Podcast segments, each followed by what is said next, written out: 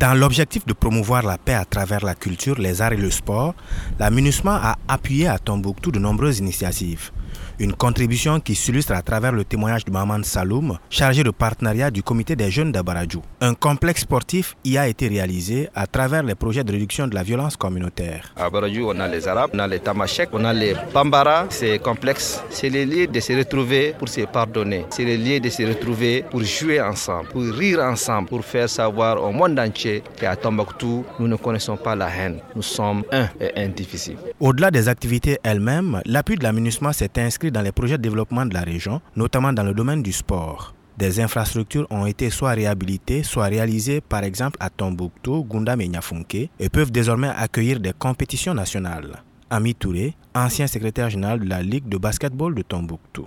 Qui connaît les problèmes d'infrastructure euh, dans notre région euh, et même euh, sur le territoire national, bénéficier de deux terrains neufs de basketball.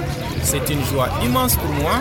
Nos terrains ont été réhabilités à travers l'aménagement. Vraiment, ce n'est que satisfaction. Les arts et la culture dont Tombouctou est un haut lieu à l'échelle nationale et internationale n'ont pas été exclus de l'appui de la mission onusienne. Outre la relance du sport, elle a aussi donné une nouvelle dimension au vivre ensemble et à la cohésion sociale à travers le festival du même nom. Salah Maïga est le directeur de ce festival. Vivre ensemble Tombouctou est un événement majeur qui pourra regrouper l'ensemble des communautés. Il a été soutenu par la MINISMA seul en sa première édition qui a gagné dès sa première édition un grand succès. Ça qui nous a permis de rentrer dans une phase de pérenniser et de l'institutionnaliser qu'il soit un festival national et international. Les arts ont été également revalorisés. Après avoir hiberné de longues années, le cinéma connaît une renaissance depuis la première édition des écrans de Tombouctou. Grâce à ce rendez-vous annuel, le 7e art est en train de retrouver toute sa place dans l'agenda artistique et culturel de la région. Ali Touré, directeur du festival Les écrans de Tombouctou. Avant le festival même, l'association a bénéficié du soutien de l'aménagement. On avait le projet, mais on avait très peu d'espoir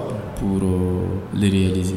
Mais quand on est allé vers l'aménagement, c'est devenu une réalité. On a pu faire euh, l'un des plus grands festivals parce qu'au Mali, on peut dire euh, qu'il n'y a pas de festival de cinéma, presque pas. Les différents appuis de l'aménagement ont permis à la région de retrouver une nouvelle dynamique qui se traduit par la multiplication des événements sportifs, artistiques et culturels.